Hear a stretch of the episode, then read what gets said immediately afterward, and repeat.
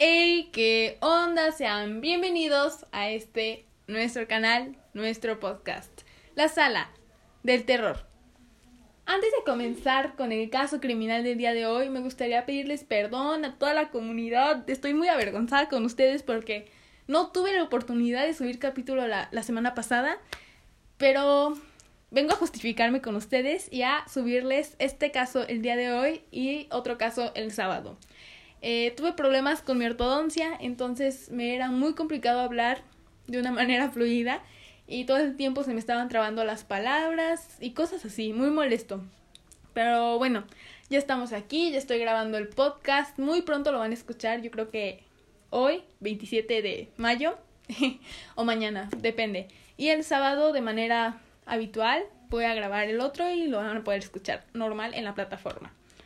Pero bueno, no olviden suscribirse para hacer esta comunidad todavía más grande. Y pues bueno, el día de hoy vengo aquí con un nuevo caso criminal que sinceramente me dejó muy impactada. Es muy diferente a los demás casos que en realidad he investigado, tiene datos muy concisos, es muy perverso, es muy sanguinario y pues bueno, este es el caso del criminal más cruel y temido de toda la Unión Soviética. ¿Saben ya de quién estoy hablando?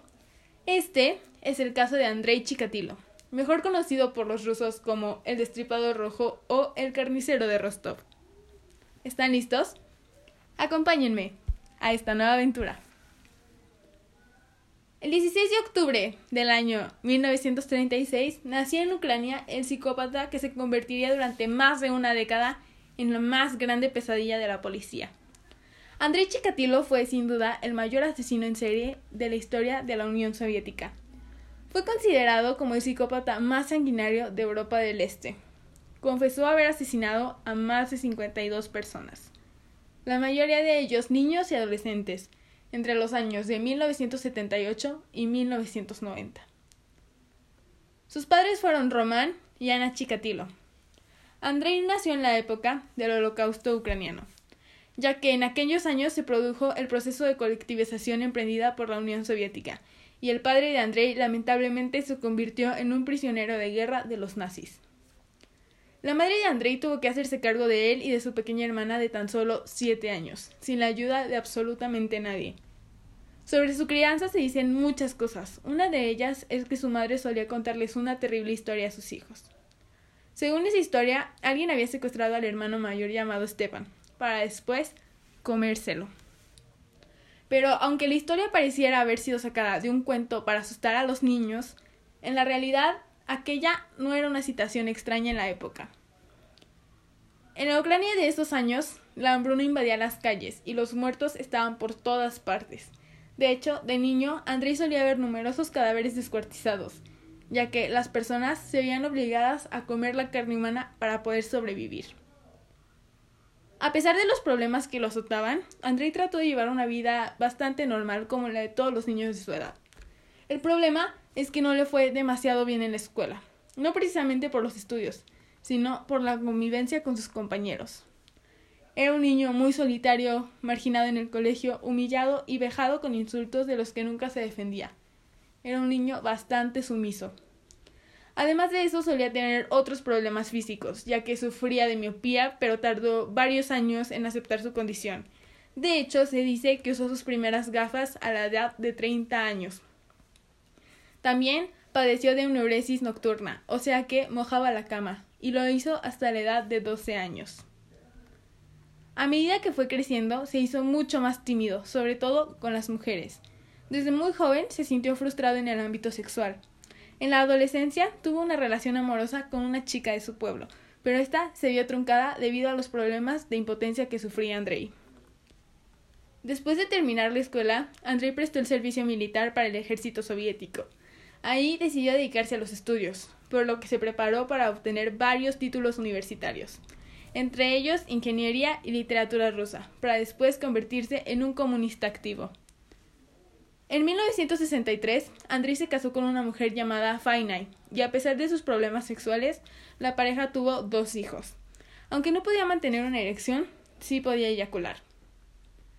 Chikatilo solía pensar en él mismo como un error de la naturaleza, alguien a quien la vida le había castigado con la castración desde que nació.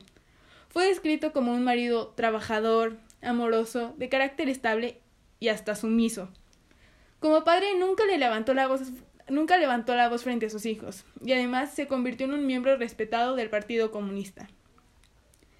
En el año de 1971 ingresó en el mundo de la docencia. Aprovechando lo bien que le había ido en los estudios profesionales, decidió titularse como profesor. Fue a partir de esa época en la que comenzó a obsesionarse por los menores.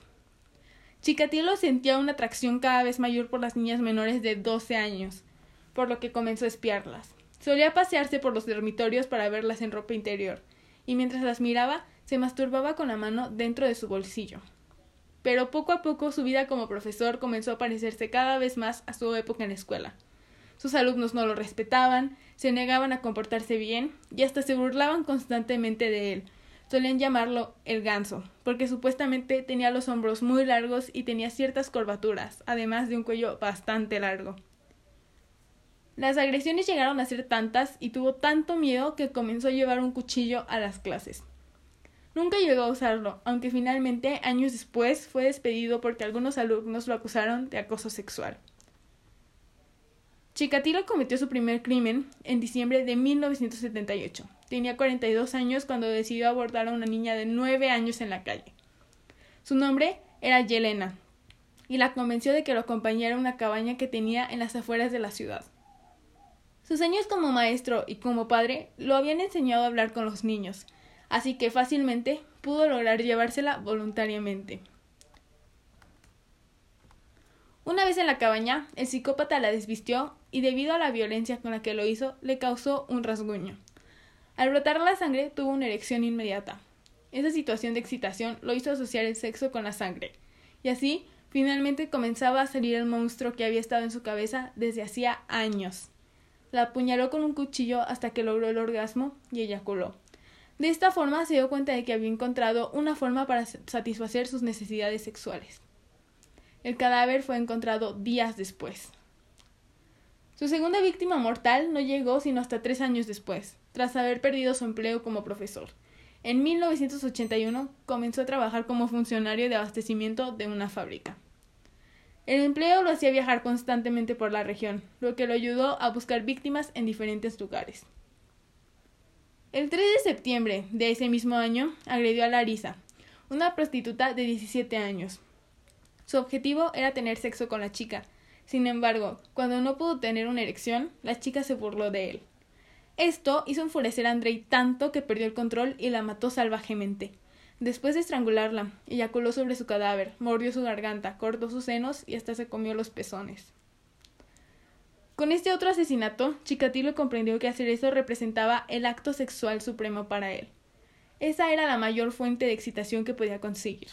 Después de aquello, poco a poco se irían sumando más y más víctimas.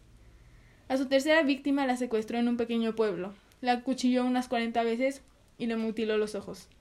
Posteriormente, este acto se convirtió en su sello personal. El modus operandi del asesino siempre fue el mismo. Las víctimas eran encontradas en los bosques, tenían signos de violencia, sadismo y generalmente habían sido mutiladas. Todos eran niñas, niños y chicas jóvenes. Para el año de 1984, el número de víctimas ya ascendía a las 15 personas. El caso de este asesino en serie se había convertido en un caso público. Para intentar dar con el asesino, el Instituto Servisky de Moscú realizó su perfil. Según los expertos, se trataba de un hombre que se mostraba completamente normal. probablemente estaba casado y tenía un trabajo. Solía dejar su semen en el cuerpo de las víctimas, y tras un análisis determinaron que su sangre era del grupo AB. En septiembre del año 1984, Chikatilo fue detenido en el mercado de Rostov, el hombre encajaba perfectamente en el perfil del asesino. Sin embargo, tras hacerle una prueba médica, se determinó que su tipo de sangre no coincidía con la del semen encontrado. Así, Chikatilo fue liberado sin ningún, cargo, sin ningún cargo en su contra, y los asesinatos continuaron. El número de víctimas ya había llegado a las 30, y las autoridades seguían sin tener ninguna pista. En octubre de 1990 se encontró otro cuerpo en el bosque cerca de la estación Tonleskos, donde el equipo policial se abocó al caso y contaba con una fuerza de antidisturbios de unos 100 hombres. Dos semanas después se encontró otro cadáver, y la cifra de los policías de investigación ascendió a los, a los 600. Habían montado una guardia en los bosques, sobre todo en las zonas más aisladas. Para ese momento, el fin de Chikatilo estaba cerca. En noviembre, mientras hacían una de esas guardias, un detective llamado Igor vio a un hombre salir del bosque. Al día siguiente, las autoridades encontraron el cadáver de una mujer en la misma zona. Los oficiales ataron cabos y dedujeron que el responsable debía ser aquel hombre que el detective había reportado. Así, el 20 de noviembre se emitió una orden de detención en contra de Andrei Chikatilo. Curiosamente su sangre no era del tipo ave, pero sí su esperma. Tras su detención, el acusado negó estar involucrado, no confesó nada durante los primeros interrogatorios, y acusó a la policía de perseguirlo. No obstante, unos días después aseguró que, que contaría todo si paraban los interrogatorios. Al reunirse con uno de los psiquiatras, terminó confesando 52 asesinatos. Posteriormente escribió una carta para el fiscal general, donde exponía algunos detalles de su vida. Aseguró que se encontraba en un estado de profunda depresión y reconoció tener impulsos sexuales perturbados. Justificó los actos cometidos debido a un problema psiquiátrico. Dijo que sus problemas eran mentales y que no podía controlar sus actos. Sin embargo, para la policía el objetivo de esta declaración era buscar una salida a su situación, alegando una enfermedad mental. Se determinó que sus acciones fueron premeditadas y que estaba legalmente cuerdo. Su juicio comenzó en abril de 1992 y terminó en octubre de ese mismo año. Fue sentenciado a la pena de muerte. El 14 de febrero de 1994 fue ejecutado de un tiro en la nuca en la prisión de Rostov del Don. Y ahora sí, eso fue el caso. Díganme qué les pareció. A mí la verdad me pareció bastante perturbador. Sobre todo su, su sello personal de, de mutilar y, e incluyendo el canibalismo en los actos. Creo que es algo bastante perturbador.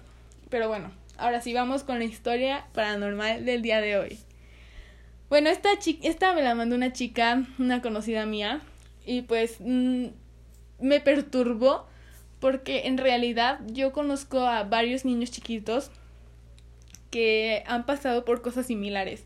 Entonces es un caso súper interesante eso de que los niños ven cosas cuando están chiquitos. Díganme si quieren que, que fije un caso en eso. Y bueno, dice, pues dicen que los bebés y los perros son más vulnerables a ver cosas que los demás no. Y pues siempre me hacen mucha burra sobre algo que me pasó de chiquita, de lo cual no recuerdo. Y es que cuando yo era una niñita yo tenía una amiga imaginaria y que un día estaba en el cuarto jugando y de la nada salí llorando pues dije que la niña del cuarto no quiere jugar conmigo.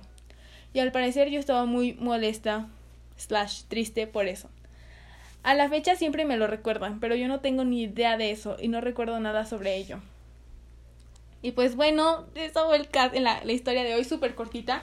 Pero sí, es muy real de que los niños ven cosas que nosotros ya grandes no podemos ver. Pero bueno, no olviden de seguirnos. Pronto estaré subiendo contenido el sábado. Ah, por lo menos dos veces a la semana. Ya deseamos con ansias que cada día esta comunidad sea más grande para que nuestras historias paranormales y nuestros casos criminales lleguen a todos ustedes que también se animen a contarlas.